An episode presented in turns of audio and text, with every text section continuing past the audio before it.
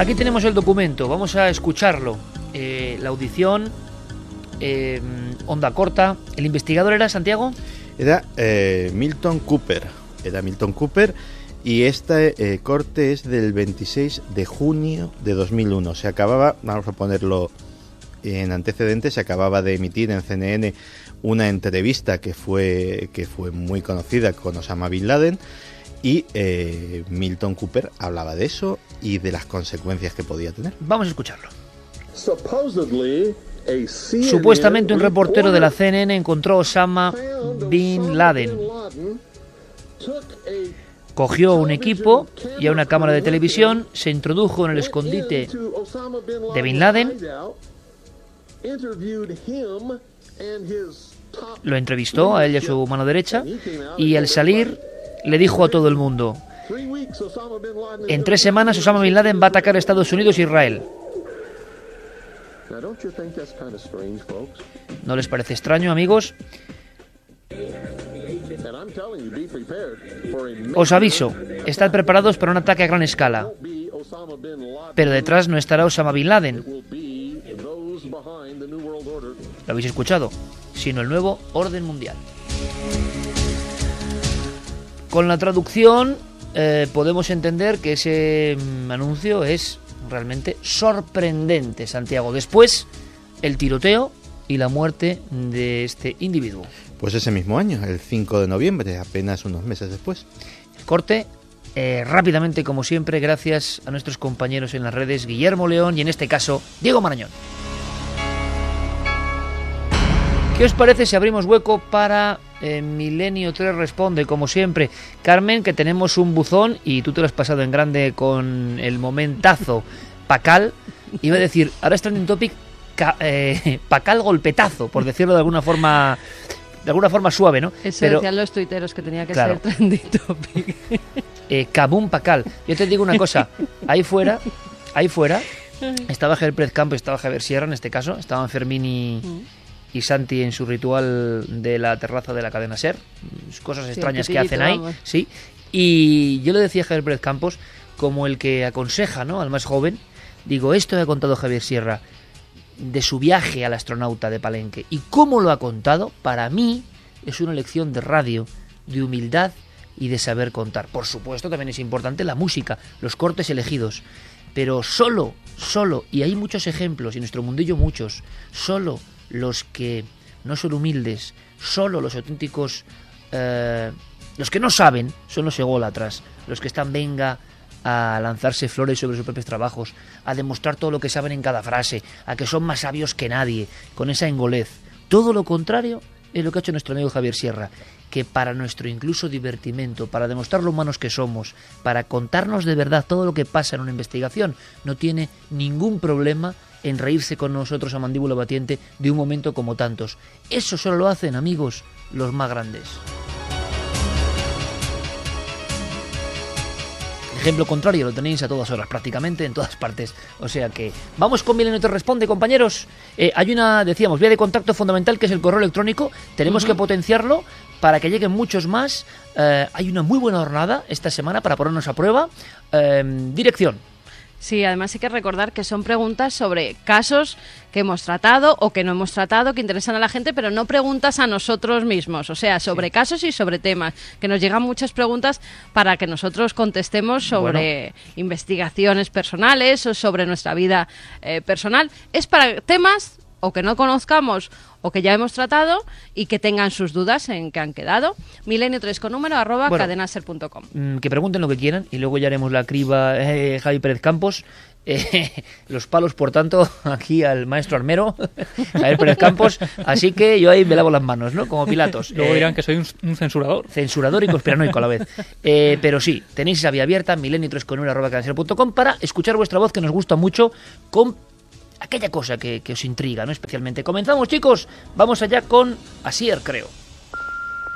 Eh, hola, buenas noches, milenarios. Soy Asier de Baracaldo y me gustaría saber qué sabéis sobre la posibilidad de la Tierra hueca y de la vida intraterrestre allí. Nada, muchas gracias y un saludo a todos. Vida intraterrestre y tierra hueca es otro de los mitos o verdades, bueno, mito me imagino, me imagino, digo yo, que sobreviven. Em, voy a contar una cosa que, porque Javier Sierra estaba conmigo hace 15 años en Córdoba, Argentina. Esto es también para reírnos de nosotros mismos un poco, ¿vale? ¿De acuerdo? Ahora me contestáis, sobre todo vosotros que sabéis más de esto, ¿qué opináis? Porque mucha gente lo pregunta, ¿eh? Tierra hueca y...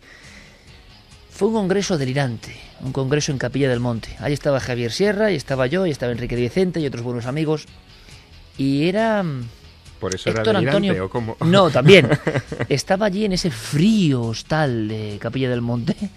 ¿Tú te acuerdas, Javier? Me acuerdo perfectamente. Hace 15 años, parece mentira. Había una huella de un ovni, había casos recientes, estábamos todos emocionados, un viaje con mil y anécdotas.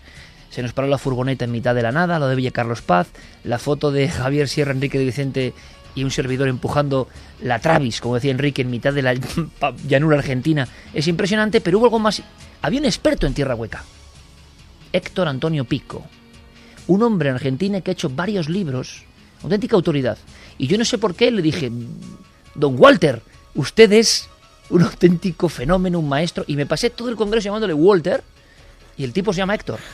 Pero ningún, se lo dije con tal entusiasmo que en ningún momento me dijo, no, no, ese no es mi nombre.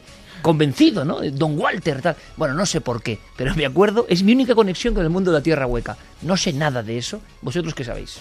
Pues la verdad es que ha habido múltiples teorías, desde eh, los que afirmaban, y ya lo dijimos alguna vez, incluso en Milenio Tierra Responde, aquel agujero que había eh, en, la Antártida, que sería la entrada a la Tierra Hueca, hasta eh, historias intraterrestres, personajes muy populares, ¿eh? personajes secuestrados por los intraterrestres y que incluso han convivido con ellos. Pero eh, el último berrido en la teoría de la Tierra hueca es lo que se llama la tectónica de expansión terrestre. ¿Y qué es la tectónica? O sea, que es lo mismo, pero con palabras científicas, ¿no? No, no, eh, es una teoría que incluso entre geólogos serios, o sea, entre geólogos de verdad, eh, tiene cierto predicamento como un paradigma, digámoslo así, muy heterodoxo, pero que es digno de estudio.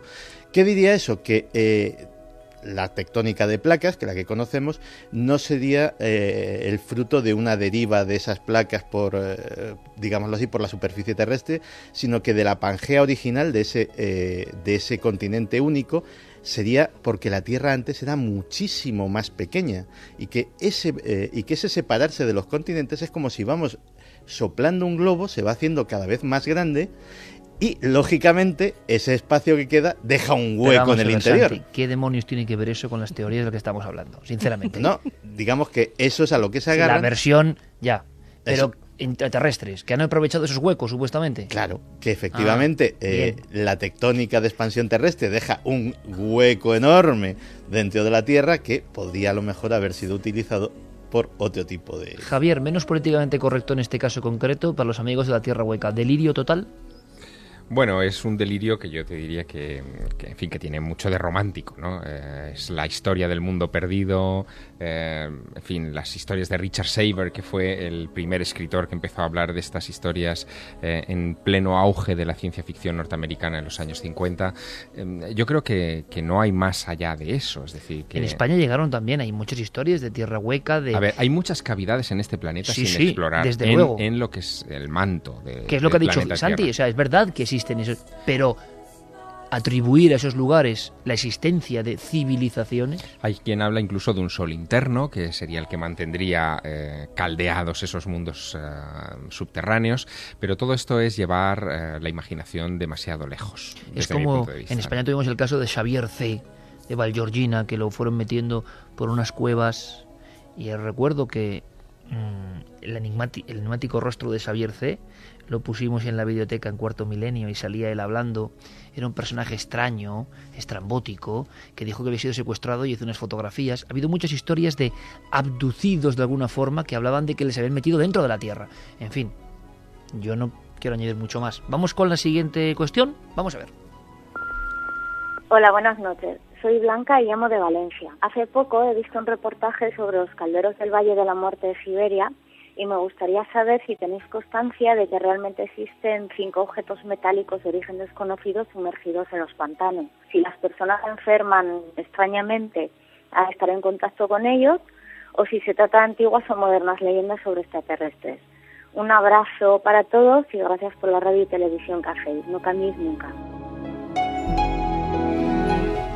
Pues existe la, existe la leyenda efectivamente de que en un lugar remoto de Siberia hay un lugar que se denomina el Valle de la Muerte, donde hay eh, una serie, no sé si cinco, pero una serie de cúpulas, de bóvedas eh, metálicas enterradas en, el, en, lo que sería el permafrost, enterradas en ese terreno eh, permanentemente helado y que eh, pues se han dado descripciones incluso muy detalladas, que si tienen un agujerito eh, por el cual se puede vislumbrar el interior, que ese interior siempre está caldeado, que son efectivamente de metal. El problema es que eh, no hay eh, ni una sola foto, ni un solo testimonio eh, fiable. Se habla incluso en. Pues si no hay una foto ni un testimonio fiable. Se habla incluso de una presunta expedición liderada por un tal Valery Ubarov. Que, eh, Hombre, Valery Ubarov también lo conozco yo. Pues Valery Ubarov eh, dice que.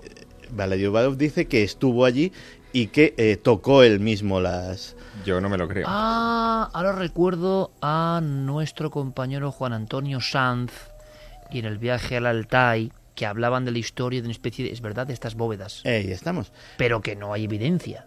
O sea, una cosa es una tradición y, y otra cosa es la evidencia. De y hecho, lo que estamos comprobando es cómo a través de la red Se esto es deforman peligroso, historias. ¿eh?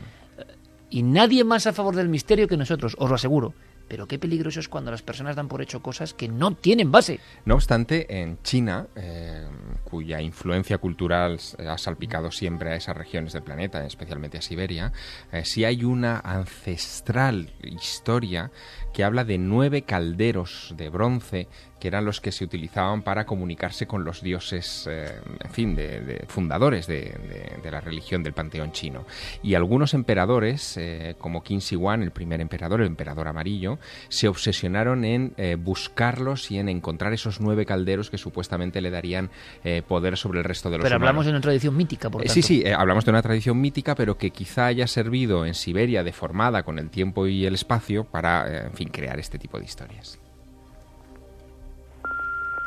Hola, soy Marta. Os llamo desde Vitoria y me gustaría ver si podíais ahondar un poco en el tema del pueblo de la Musara, que he leído que hubo una persona que hace como 22 años eh, desapareció de forma muy extraña. Es un pueblo que tiene unas características parecidas a Ochate, puesto que la gente del lugar dice que ocurren cosas extrañas. Y bueno, a esta persona cuando investigaron no encontraron ningún resto, desapareció sin más. Y luego hubo amigos que fueron a localizarle y bueno, les pasó en la iglesia cosas un poco extrañas. Vieron unas figuras transparentes de guerreros que desaparecieron sin más. Y bueno, me gustaría ver si podíais hablar un poco del tema. Gracias.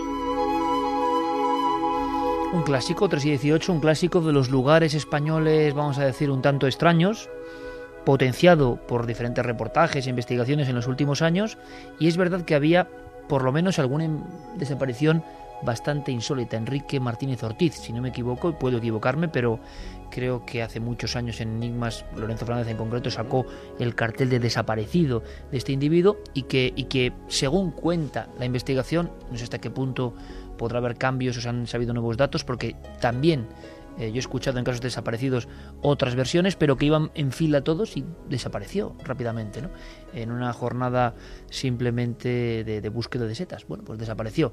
Y que parece que había más casos. Cerca tenemos Tivisa, eh, es decir, un entorno muy especial, ¿no? Muy significativo. Eh, los mitos españoles que posiblemente tienen algo, evidentemente, y que mm, lo que sí ha ocurrido es que todas las investigaciones efectuadas en estos entornos no han arrojado mucha más luz. Y lo que sí, y es misterioso, es cómo acuden grupos más o menos oscuros, de los que les gusta lo que decíamos antes, lo denso, lo primario, lo sangriento, a estos sitios. Se enteran muchas veces mm, de la presencia de estos casos y acuden a ellos.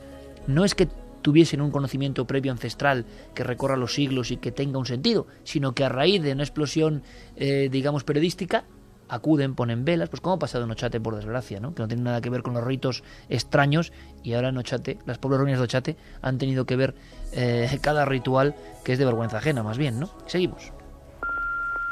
Hola, soy María Pilar y me gustaría haceros esta pregunta. Con la de conspiraciones que cuenta Santiago Camacho en vuestro programa y lo que dijo en el último sobre la conspiración sobre Kennedy, que él piensa que no se sabría jamás, ¿cómo creéis a pies juntillas lo que comunica la NASA, que es un organismo militar puro y duro, de que en la Luna no vieron o encontraron algo más? Porque los creéis a unos y a otros no, con lo que nos mienten diariamente y que lo vemos reflejado en las noticias. Gracias. Pues creo que es una buena pregunta, ¿no? La traslado aquí a los citados. Eh, yo personalmente no me creo nada de nadie, o sea, por sistema.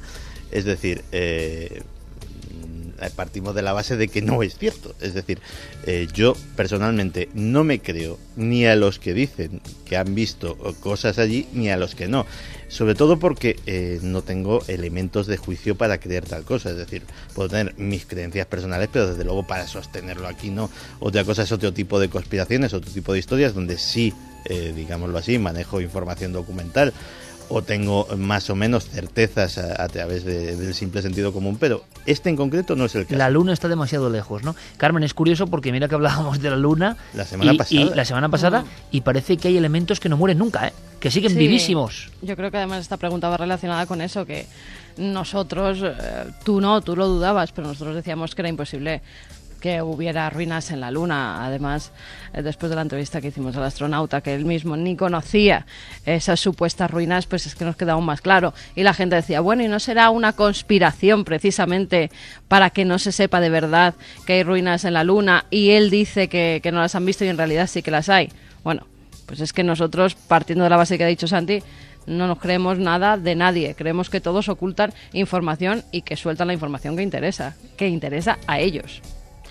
A mí es un tema que, en fin, que, siempre me, incita a una larga conversación, porque hay ciertas cosas eh, que, hombre, que se pueden comprobar. Es decir, em, la llegada del hombre a la luna, que también se podría poner en entredicho, eh, es algo que eh, con posteriores imágenes de la luna em, se puede comprobar que, los aparatos de la NASA se han quedado allí. Es decir, hemos dejado chatarra espacial en, sí, pero la luna. Fíjate, te voy a poner el ejemplo. ¿eh?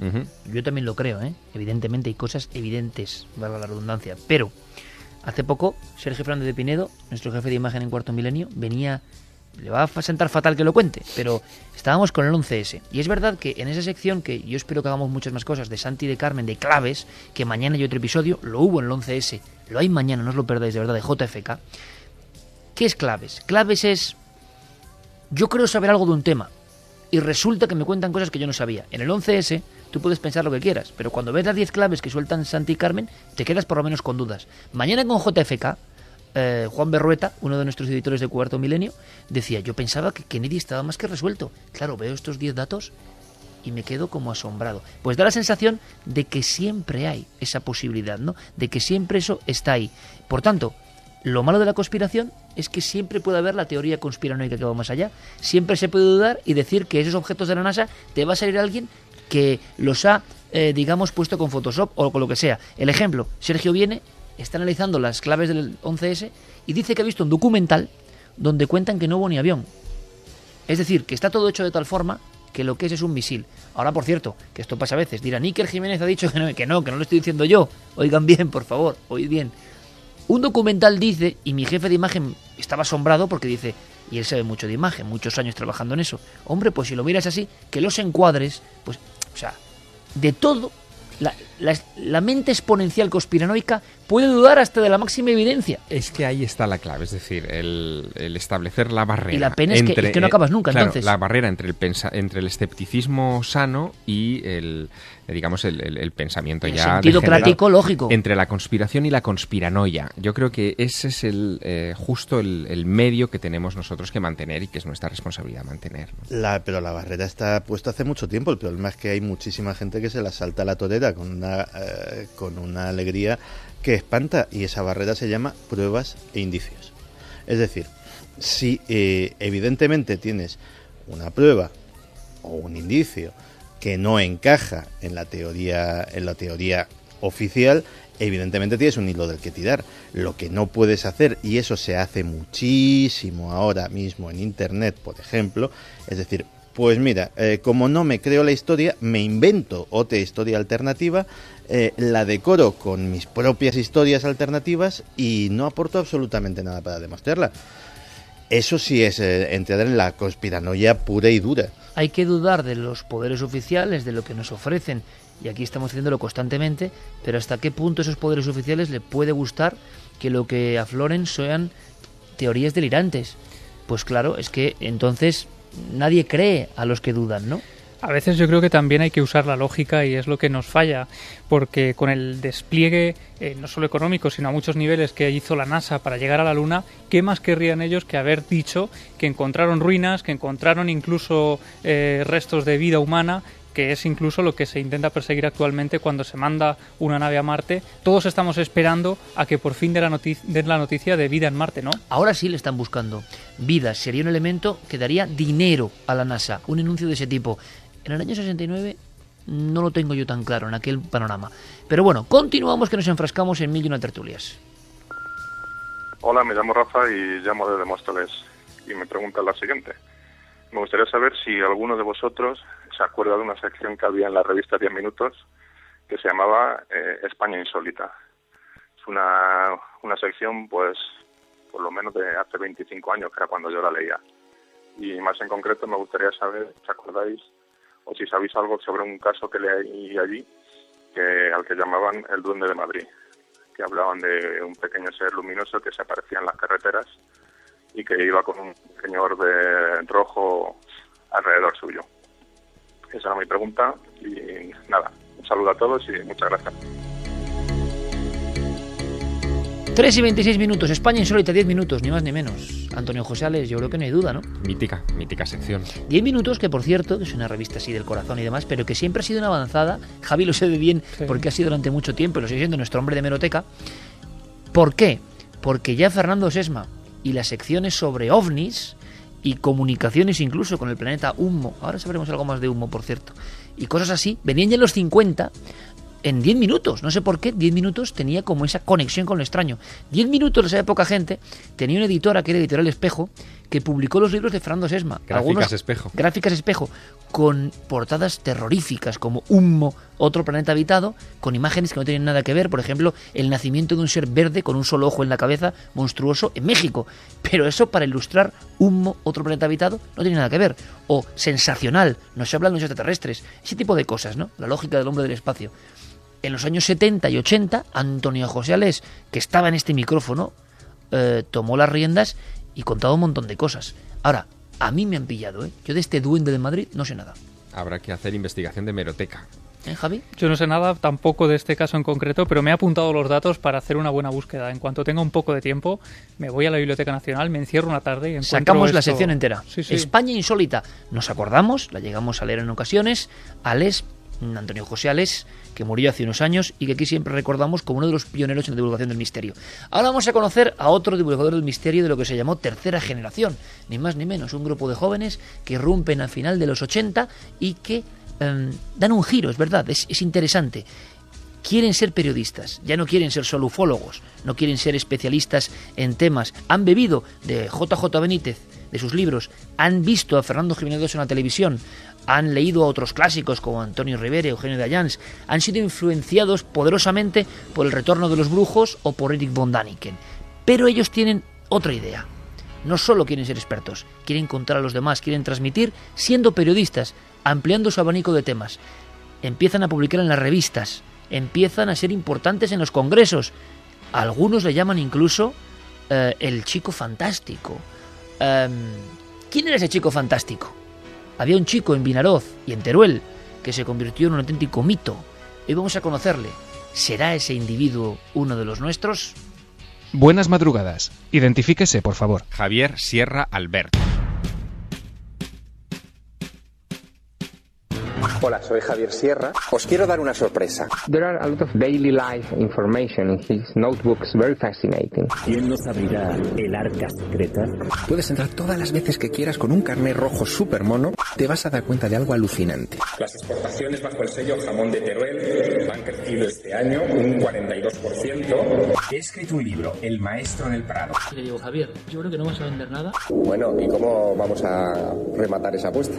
¿Eligió usted al misterio o el misterio le eligió a usted? El misterio y yo somos hermanos desde el principio de mis tiempos. ¿En qué ocasión lo ha sentido más cerca? 24 de julio de 1987, en la cima de la montaña de Montserrat, con Luis José Grifol y Manuel Carballal. Aquella noche una luz muy brillante eh, nos sobrevoló, estuvo muy poco tiempo encima de nuestras cabezas, pero me hizo comprender con 16 años que no estaba solo. ¿Cuál es su enigma predilecto? Todo lo que tenga que ver con la vida, vida antes de la vida, vida después de la vida y lo que ocurre en la existencia, claro. Indíqueme un lugar mágico al que siempre querría volver. Seguramente la cámara del rey de la Gran Pirámide en Giza. Ah, Pasé una noche allá dentro en, total soledad y es el refugio mental al que acudo cuando necesito aislar. ¿Somos producto del azar y la evolución o hay algo más? Somos producto de un diseño. Eh, Este universo es demasiado inteligente para que consideremos que todo es azar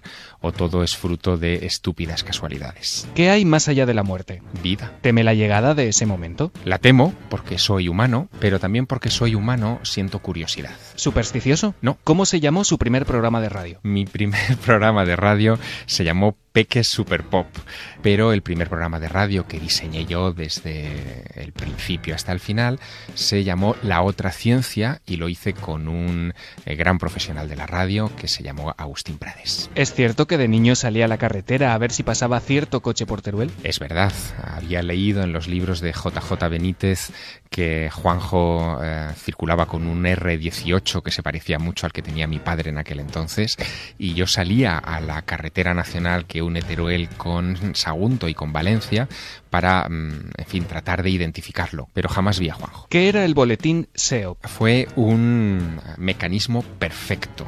Eh, las fotocopias de ese boletín dedicado a los ovnis y a los primeros misterios que yo hice con 13 años, eh, lo elaboraba en el despacho de mi madre en eh, Hacienda y lo recibían 30 personas en aquel tiempo, entre ellos Antonio Rivera, eh, JJ Benítez y Fernando Jiménez del Oso.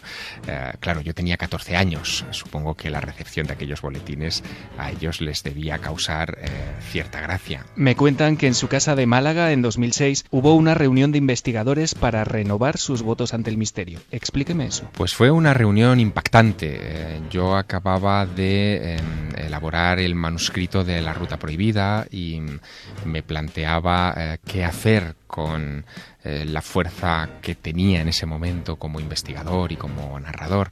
Y en esas estaba cuando llegaron a casa Carmen Porter e Iker Jiménez y junto con, con Eva, con Eva Pastor, con mi mujer, eh, los cuatro pasamos unos días de reflexión sobre ese tema. Estábamos agotados, eran muchos años ya los que llevábamos trabajando en estas cuestiones con mucha intensidad, pero a raíz de aquellas conversaciones eh, nos dimos cuenta de que este tema no es un tema. Este tema es la esencia misma de la vida. ¿Quién tiene mejor memoria para lo mistérico? ¿Iker Jiménez o usted? Yo creo que los dos tenemos una excelente memoria, pero eh, es una memoria que se complementa. Por eso nuestras conversaciones son tan gratas. Siempre aprendo mucho conversando con Iker Jiménez. ¿En qué cree Javier Sierra? Creo que eh, no estamos solos, creo que eh, hay alma dentro de nosotros, eh, creo que el futuro de esta especie es glorioso, pero también estoy seguro de que a esa gloria solo se accede con lucha, y no es una lucha física, sino es una lucha interna, pero venceremos. ¿Cuál ha sido el fregado más grande en el que se ha metido? Pues ha habido muchos a lo largo de mi vida, pero quizá uno de los más sorprendentes eh, fue cuando me impliqué hasta el tuétano en la investigación del asunto Hummo. Tenía mis sospechas sobre quién podía ser el autor de ese fraude y terminé con una grabadora y una videograbadora eh, filmando una reunión de- desde dentro de un armario. En fin, una situación que algún día tendré que contar porque eh, es casi, bueno, no sé si de, si del agente 86 o de James Bond. Si piensa en su infancia, la imagen que aparece en su memoria es... El día que recibí un sobre eh, de Antonio Rivera en el que había un libro dedicado para mí eh, que se titulaba OVNIs en Iberoamérica y España. Aquel libro eh, de alguna manera cambió mi vida. Había escrito a Antonio preguntándole qué debía hacer para convertirme en escritor, en investigador. Y él me respondió con algo que a, aquella edad, en aquel día de mi cumpleaños, de mi decimocuarto cumpleaños, me cambió la vida. me dijo que tenía que aprender inglés, porque toda la mejor bibliografía de estas cuestiones eh, se había escrito en ese idioma y tenía que aprenderlo para acceder a ella. ¿A quién le encantaría haber conocido? Yo apostaría por eh, Joseph Alan Hynek, que fue un astrónomo que eh, trabajó para la Fuerza Aérea de los Estados Unidos en eh, la cuestión ovni, fue un debunker, un, eh, un escéptico profesional, un, en fin, un desprestigiador de estas cuestiones y finalmente eh, terminó en la otra orilla. ¿A qué tiene miedo? A la violencia humana. La criatura humana es eh, sublime en muchos aspectos, pero también es oscura en no pocos. Un libro y una película. La película ya la conoces, Encuentros en la tercera fase. Y un libro, Las huellas de los dioses, eh, Graham Hancock, 1995. Un pintor y un músico. De Alan Parsons Project. Y un pintor, Francisco de Goya y Lucientes, paisano mío aragonés, eh, con eh, muchos rincones oscuros en su biografía que algún día exploraré. Acabemos con un vicio confesable. Un vicio confesable es la compra de libros de segunda mano, de libros descatalogados, de, de libros viejos, eh, que sigue siendo una de mis pasiones. En una librería, y más si es una librería de viejo, eh, el tiempo se detiene para mí. Gracias por su colaboración. La identificación ha sido completada con éxito. Desde este momento puede considerarse, de forma oficial y por méritos propios, uno de los nuestros.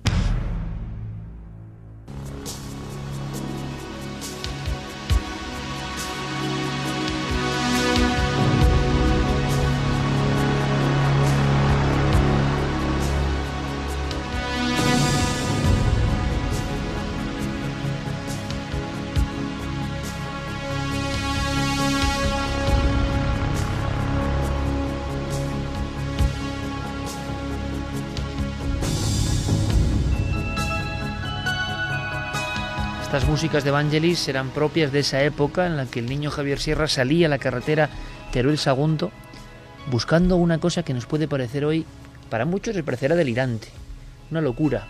Yo añadiría que una sana locura, compartida en este caso. Ver como quien ve una carabela que le va a llevar a otros mundos, un coche, un Renault 18, porque sabe que hay un reportero tan enloquecido como él, tan niño quizá como él, que lleva años recorriendo España con una fe inquebrantable buscando a los ovnis y a sus ocupantes, en los que cree como individuos de procedencia extraterrestre. Y ese reportero del Heraldo de Aragón, la Gaceta del Norte, la Verdad de Murcia, ese reportero puede pasar en cualquier momento. Ese reportero puede provocar un encuentro en la tercera fase con ese niño que sueña tras leer uno de sus libros. Esto es verdad, porque yo lo sé. Y lo digo y lo remarco porque nuestro compañero, por ejemplo, Javier Pérez Campos, y seguro que muchísimos chicos jóvenes de su edad, habrán abierto la boca alucinados. ¿Esto será verdad? ¿Es exageración? Eh, los investigadores que han llegado a cierto nivel de aceptación y de éxito, bueno, pues como que cuentan, no, no, esto es verdad. ¿Y esto quién lo haría hoy? ¿Hay personas capaces de salir a la carretera a buscar de verdad, en una combinatoria de probabilidades imposible, ese coche que lleva a otros mundos? ¿Qué tenía ese niño diferente a los demás capaz de hacer esa locura? Porque evidentemente, y veía Santiago y veía a Javi muy atentamente, sobre todo ellos dos, cómo se sorprendían con muchas de las respuestas de este test maravilloso que siempre hace nuestro compañero Diego Marañón, uno de los nuestros. Pero escuchando a Javier, tenemos la oportunidad de preguntarle, yo, mmm, aparte de lo importante que fue para ti ese ovni de Montserrat, esa cosa que tú sabías en aquel momento que no era normal, a mí con lo que me quedo, entre otras muchas cosas que compartimos, y otras no seguramente, evidentemente, para enriquecernos como debe ser, a mí lo que me llama la atención, compañeros, es eso. Porque muchos niños leían libros de Benítez y de Bondani, que es que tenemos aquí. Y muchos, incluso, estoy seguro, llegaron a hacer boletines como ese SEOF. Con muy poca edad. No tantos se metieron en un programa de radio, pero lo sabría. Pero el detalle de irse a la carretera para ver si pasaba Benítez es un nivel que de dónde viene ese nivel, por qué esa locura, imagino que tú mismo te lo has preguntado muchas veces, ¿no? Sí, la verdad que es una pregunta que me hago de vez en cuando eh, cuando reflexiono sobre los orígenes, ¿no? Sobre de dónde venimos. Y, y la verdad es que la clave, como siempre, eh, está en, en seguir manteniendo esos ojos, ¿no? El seguir esperando ese coche, que ahora ya no es el coche de, de- de Juanjo, porque a Juanjo ya lo conocemos, eh, pero son otros coches ¿no? que, que- que siguen pasando por nuestras carreteras, que siguen llevando gente interesante, que siguen eh, escondiendo historias interesantes y que yo quiero conocer y quiero contar. Eh, Pero ese se llame coches o se llame lo que sea. Claro, ¿no? pero ese niño en aquel momento, que hay que verlo porque yo sé que hay muchos que nos escriben. Yo quiero ser investigador del misterio, yo quiero escribir. Yo tengo ese deseo. Me encuentro, lo yo lo decía hace poco, ¿no? Con los desilusionadores que bombardean mi entorno. O quiero ser un Santi Camacho, o quiero ser un Javier Pérez Campos, porque Javier Pérez Campos resulta que con veintipocos años está publicando en Planeta, está siendo en la tele la radio. Pero yo pienso, pienso, ¿eh? que para llegar a eso no se puede llegar de cualquier forma. Y por cierto, uno nunca llega a ningún sitio, siempre está en el camino. Pero es porque ha habido algo de verdad pulsante, que yo no sé de dónde viene, ni a dónde va, ni por qué se produce. Es solo la fantasía de los temas misteriosos, como muchos dicen, es una mente infantil que no ha madurado. Bueno, es que hay millones de mentes infantiles que no maduran y no conozco a tantos Javier Sierra. ¿Qué pasa ahí? ¿Qué ha ocurrido ahí? ¿No es un enorme misterio? El de la infancia, cuando llega algo y te cambia la vida y tú sabes, porque en mi vida también hay paralelismos, que no puedes hacer otra cosa, que, que estás hilado a esos temas. No es una pasión, no es un hobby, no es voy a hacer esto y de mayor no sé qué. Es que sueñas con eso, vives con eso. Esta semana me hacía muchas preguntas. Oye, tú desconectas. Bueno, yo tengo una vida absolutamente normal, pero desconectar, ¿desconectar de qué? Lo mío no es un oficio. A mí si me llega algo, eh, se me afilan los dientes cuando llega algo que me emociona. Estoy permanentemente buscando noticias. Yo no desconecto en mi horario laboral. Por eso nos sorprende cuando encontramos personas con todo su derecho a trabajar y a vivir en temas que no le gustan. Es normal, pero yo me pregunto, porque sé que somos varios, ¿qué pasa ahí? ¿Sabes lo mágico de esta historia, de, de la del coche? Que yo estoy seguro, pero completamente seguro, que mm, hay niños ahí fuera que ahora están esperando ver pasar el coche de Iker Jiménez o de Santiago Camacho o de, o de Javi Pérez Campos o Ojalá. O, el mío. Yo estoy seguro, seguro Iker, porque esto es una cadena de transmisión. Nosotros la hemos recibido. Creo que es bueno además que hablemos abiertamente, mm, en fin, de, de- de dónde hemos aprendido tantas cosas y cómo algunas de esas cosas que hemos aprendido hoy las cuestionamos o las repasamos o dudamos de ellas y avanzamos y proponemos otras respuestas. Eh, pero yo estoy seguro de que los niños que están esperando mm, ver pasar el coche de uno de nosotros eh, están ahí fuera. ¿Y lo tienen más fácil o más difícil?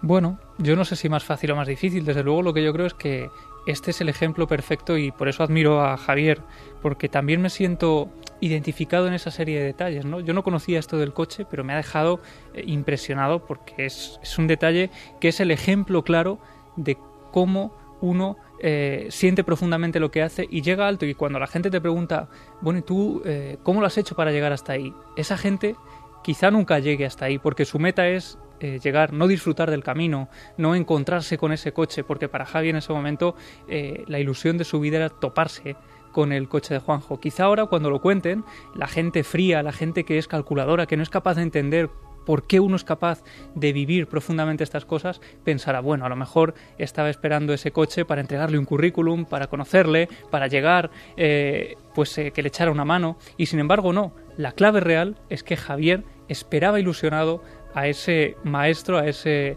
eh, a esa persona, porque le había hecho soñar y porque en el fondo eh, lo admiraba profundamente.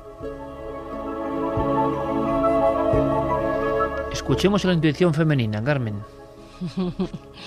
Porque hay un secreto, yo os lo juro, que cada vez lo pienso más y lo reflexiono más y mis oyentes, nuestros oyentes dirán, tú ya estás en la quinta dimensión, también como unas maracas, como decían. Bueno, quizás sea también un plan ahí preestablecido, que uno acaba preguntándose por quién es y por qué, ¿no? Evidentemente es un misterio que hemos vivido y que ha existido, pero cómo le, le brillaban los ojos ahora a Javier Pérez Campos escuchando este detalle que él no conocía, ¿no? Javier Sierra, el escritor del éxito, el bestseller internacional, salía a la carretera polvorienta y seguramente en aquel momento mucha más gente se reía de él. Ahora no. Ah, es que es Javier Sierra, claro. Igual salgo a ver si veo algo. Pero en aquel momento no tenía que ser sencillo ni fácil, ¿no? Pues no, no tenía que ser eh, nada fácil, pero creo que quien alguien lucha por sus sueños, al final acaba consiguiéndolos. Y él no solo consiguió ver el coche de JJ Benítez, consiguió montarse en el coche con JJ Benítez. Después de perseguir tantos sueños, después de esperarle tantos días en los márgenes de la carretera, pues su sueño se fue cumplido. Quien algo quiere, algo le cuesta, pero también lo consigue pero el mensaje ahora es mucho más difícil o no, no lo sé. Siempre hay muchas personas que intentan apartarte del camino, ¿verdad, Santi? En cualquier momento. Y estamos hablando de esto, ¿por qué? Porque sabemos que hay muchos jóvenes y hay muchos países y que muchos, a raíz del impacto de lo que contamos, lo decimos sin ninguna tontería, es que nos conocemos ya todos, ¿no?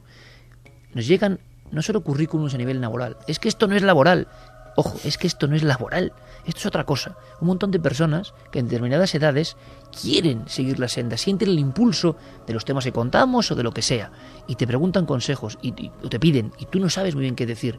Y a veces esto es, por lo menos, deciros con claridad, porque no se dice mucho, seguid vuestros sueños sin ningún tipo de, sin ningún tipo de cortapisa que os vais a encontrar a muchas personas incluidas en la familia, incluidas en personas con las que sentís afecto, no tiene nada que ver, que os detengan, que intenten ver otra seguridad, que digan que esto es una locura, y es que lo es. Seguramente obren por vuestro bien, pero si sentís que dentro de vosotros pulsa algo que va más allá, hay que seguir esos sueños, aunque parezca lo imposible. Solo es esa forma. Ese mensaje es políticamente incorrecto hoy en día, Santi. Es políticamente incorrecto, pero es eh, posiblemente lo que puede salvar el patrimonio más importante que tenemos todos, que es nuestros sueños. Y lo sabe muy bien mi madre, mamá, hola, no me dice funcionario, ya lo ves. Y, pero eh, le di un gran disgusto a, mi señora madre. Que es que estas cosas se saben poco, Santi. Se saben poco de, nuestras vidas también, ¿no? Efectivamente. Que hasta en lo más afectivo y cercano hemos tenido nuestras peleas. Se lo contamos muy pocas veces, ¿eh? Por supuesto que sí. Eh, fíjate que yo, eh, hablando de este tema, me siento un poco el verso suelto. Porque yo no he llegado hasta aquí. A mí me han traído. Yo soy de algo, no sé si orgulloso, pero desde luego me siento privilegiado, es de haber podido vivir más de una vida. Puedes estar llevando una vida muy diferente a la que sueñas, amigo, amiga que me estás escuchando ahora mismo. Pero de vez en cuando, en momentos muy puntuales de la vida, de repente se abre una puerta. Se abre una puerta que te ofrece otra cosa, que te va a ofrecer riesgos, te va a ofrecer sufrimientos, pero que al final ves una lucecita con algo que brilla y es tu sueño. Se abre un rato, se abre muy poco tiempo. Ten el valor de cruzarla y no te arrepentirás nunca. Pienso, compañeros, que habría que hacer algo, yo no sé si una sección o algo, me ha venido a la mente ahora mismo. Claro que esto no es misterio o da mucho miedo, ¿no? Esto es otra cosa. Algo para impulsar los sueños de la gente, quizá de los más jóvenes. Yo no sé si somos ejemplos de nada, ¿eh? porque para muchos somos ejemplos de lo malo. Imagino que en esta sociedad muchos nos verán como ejemplos de, tarados, locos, los últimos Quijotes en un mundo de Sancho, yo qué sé. Menos mal. Pero puede que haya mucha gente dudando, yo lo sé. Mucha gente que hace periodismo, está la cosa muy mal. Llegan a la redacción lo primero que dice el compañero de turno es que esto está fatal. Está fatal, lo sabemos. Llegas a la facultad, el profesor te dice que esto es, esto es una basura, está todo fatal. Es que los, los reclamos que recibe mucha gente joven son esos no los otros, no, ánimo, aunque parezca imposible, aunque te llamen loco, pero es lo que tú sientes, lo que pulsa en ti, lo que te gusta, tienes que verte a ti mismo cumpliendo esos sueños. ¿Esto es una locura? En estos tiempos de crisis que comentemos igual cada uno de nosotros historias de ese tipo, igual vividas, no lo sé, pero creo que es interesante, que tenemos una misión ahí también, porque hay muchas personas que quieren ¿no? variar su vida y, y a veces la divulgación, el misterio, la búsqueda, es una forma interesante. Yo lo digo porque recibimos todas las semanas cientos de mensajes de personas que quieren unirse, que quieren vivir de otra forma, que, bueno, pues ojalá lo cumplamos. Yo creo que puede ser muy interesante.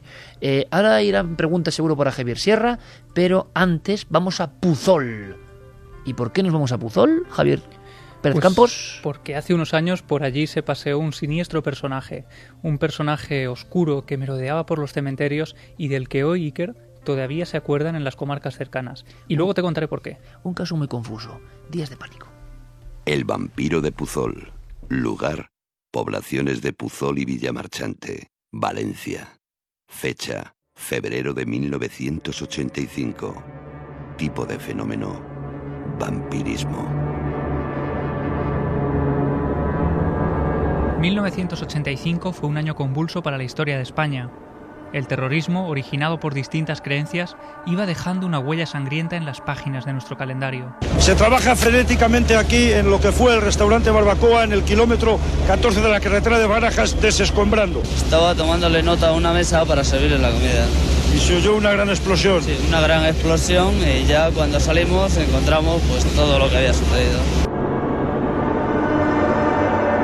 Marzo se produjo el atentado del restaurante El Descanso, con un saldo de 18 muertos y una autoría incierta. También se produjo entonces el primer atentado con un coche bomba en Madrid, a manos de la banda terrorista ETA. Semanas después, la explosión de dos petroleros en la bahía de Algeciras provoca la muerte de 30 personas y la desaparición de otras tantas. En estos momentos un policía nacional va a intentar el rescate de algunas de algunos de los posibles marineros ocupantes del barco.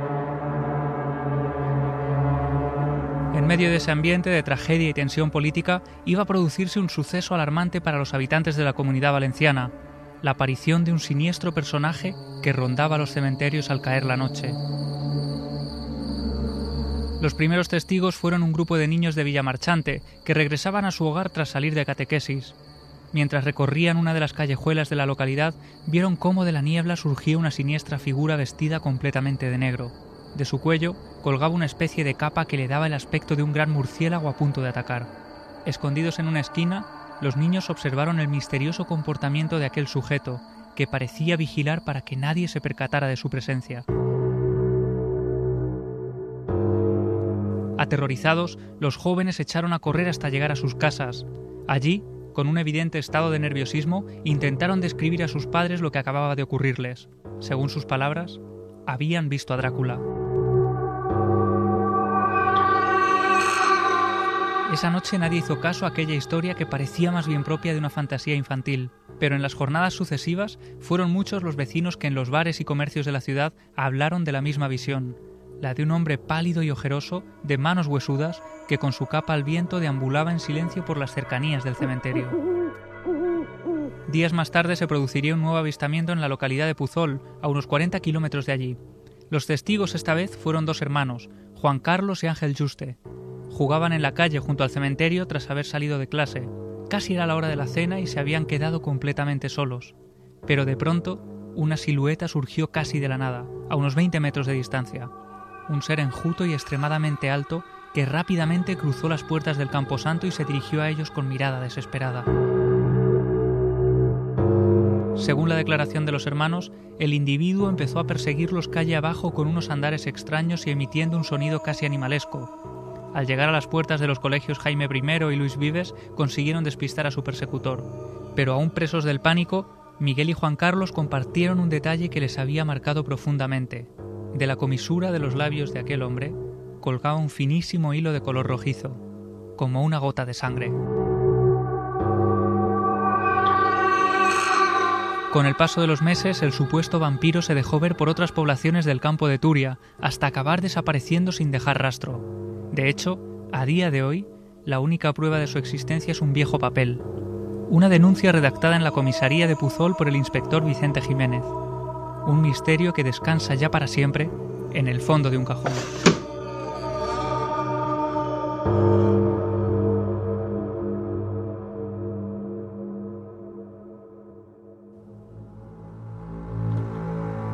Tres y 53. Nuestros compañeros Javier Pérez Campos y Fermín Agustí que componen esta creación que llamamos Días de Pánico y que nos conecta con otro momento, con otra historia siempre inconclusa, con un miedo social. Rematamos casi con titulares. ¿Qué hemos sabido? Bueno, lo que suele ocurrir con este tipo de historias y que estamos acostumbrados ya a escuchar en esta sección Días de Pánico. Al final concluyen con que esto podría ser alguna broma de alguna persona que se aburre, que no tiene otra cosa que hacer y que se disfraza para aterrorizar a varias poblaciones. Pero lo cierto es que al final no hay ni rastro del bromista, no se sabe quién y por qué podría haber hecho eh, todo aquello. Y lo que es cierto, porque yo he hablado, por ejemplo, con el alcalde en la época en Villamarchante, él recordaba todo aquello, recordaba el pánico social, recordaba cómo cuando caía la noche la gente se encerraba en sus casas y tenía miedo a salir a las calles y eran eh, bueno momentos muy angustiosos. Al final el personaje dejó de aparecer y lo que sí sabemos y está tras la pista de nuevos datos es que compañeros como el psicólogo Jesús Genaro estuvieron investigando el asunto, tienen posiblemente datos eh, inéditos que nunca salieron a la luz en su archivo eh, y en sus cuadernos de parapsicología cuando investigaba todo aquello precisamente en aquellas fechas y ojalá muy pronto pues tengamos nuevos datos de esta historia. Es un calco de la historia de Penamoa o de la historia de Valgeorgina eh, que ha sido comentando, es decir, apariciones grotescas de algo y de repente, de la misma forma que llegaron, se marcharon. Lo que quedó, precisamente el pánico. Nos marchamos con otro himno de este programa, Michael Field.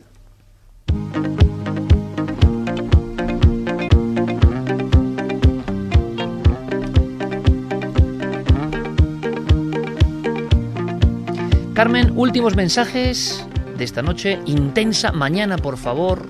Once y media, que todo el mundo que veáis antes, jo, pues ir antes es tremebundo, ¿eh? Ir medio antes es tremebundo, os lo aseguro. Once y media, JFK 50 años. Tú y Santi os vais a contar un inicio trepidante muchas cosas. Pero ahora mensajes. Mensajes que dejaremos para la semana que viene que los conteste Javier Sierra porque nos tiene que decir la eh, las redes se han colapsado cuando ¿Ah, sí? sí sí sí cuando eh, cuando Javier empezaba a decir que él su primer programa era Peque Super Pop Ah, bueno, es que eso pues llama eso la nos lo tiene que contar largo y tendido y también eso de humo y salir del armario que también ha causado Sí, mucha claro. expectación Oye, le he dicho a Javier, ¿para qué vienes hoy? ¿Para qué vienes hoy? Entre Javier, Diego Marañón Dios. en las redes. Entre Diego Marañón en las redes. sí, lo que está publicando en Nave del Misterio ahora mismo Diego Marañón, que tiene mucho arte, como Guillermo, el, el- la rotura de Crisma bajando a la pirámide, Sonora. Las fotos terroríficas de hace 20 años. Salir del armario. Peque Super Pop. O sea, es un regreso, pero para, para hundir a Javier. Oye, yo no puedo Regreso al, regreso al futuro, ¿no? Casi. Yo no puedo hacer preguntas a Milenio 3 Responde porque no vale, pero hago un llamamiento desde aquí para que alguien le pregunte qué pasa en ese armario y qué detalles saca de la historia de humo. Sin Un duda. bueno yo un- que me lo un- sé lo tienes que contar No, un día calma, no, la semana que viene. Un día, un día lo La semana que viene.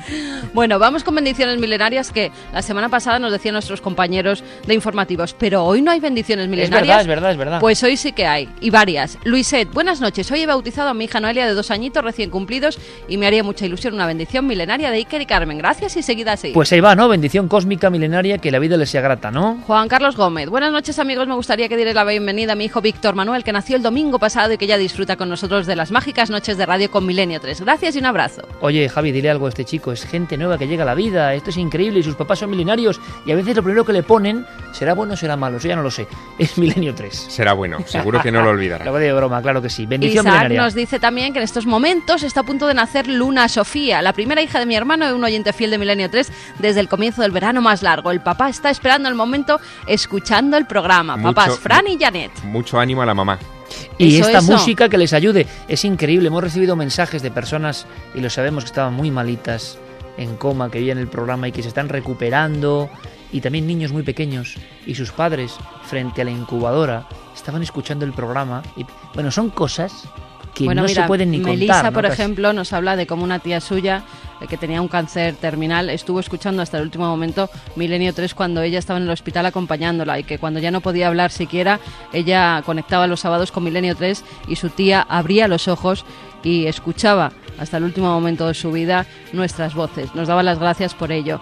Y también nos piden... y, y nos da las gracias ella a nosotros. Y también nos piden un Sería al recuerdo. revés, ¿no? Pablo Salcedo nos lo pide para un amigo, Patricio Domínguez, que se fue, se ha dejado. Era un astrónomo amateur y al parecer entre todos los astrónomos amateur era muy conocido y bueno, también se ha ido muy prontito y el recuerdo desde aquí. Pues claro que sí, de tanta gente, eh, el curioso contraste al final, ¿no? De la vida, los que van y los que vuelven. No tenemos más tiempo, me dice Noel que nos tenemos que marchar ya rapidísimamente, eh, pero qué contraste, ¿no? Eh, seguramente muchas de las personas que ya no están saben muchos secretos y nos siguen oyendo desde las estrellas, que es muy importante. Santiago Camacho, veo ahora un mensaje, más emocionado, amigo, ¿eh? con lo que has dicho, de verdad te lo digo. Mañana te veo con JFK 50 años a las once y media en 4. Mañana todas las claves, muy importante. Javier, menudo regreso, triunfal, amigo. Triunfal. Me pensaré lo de volver la semana que Exacto, viene. exacto, exacto. Javi, hasta la semana que viene. Hasta pronto, Mañana en Cuarto Milenio. Fermín, Noel, Guillermo, Diego, todos. Ha sido un auténtico placer. Os dejamos con nuestros compañeros, con toda la información de los servicios informativos de la cadena SER. y esperamos que paséis una muy feliz semana. Hasta la próxima semana, compañeros.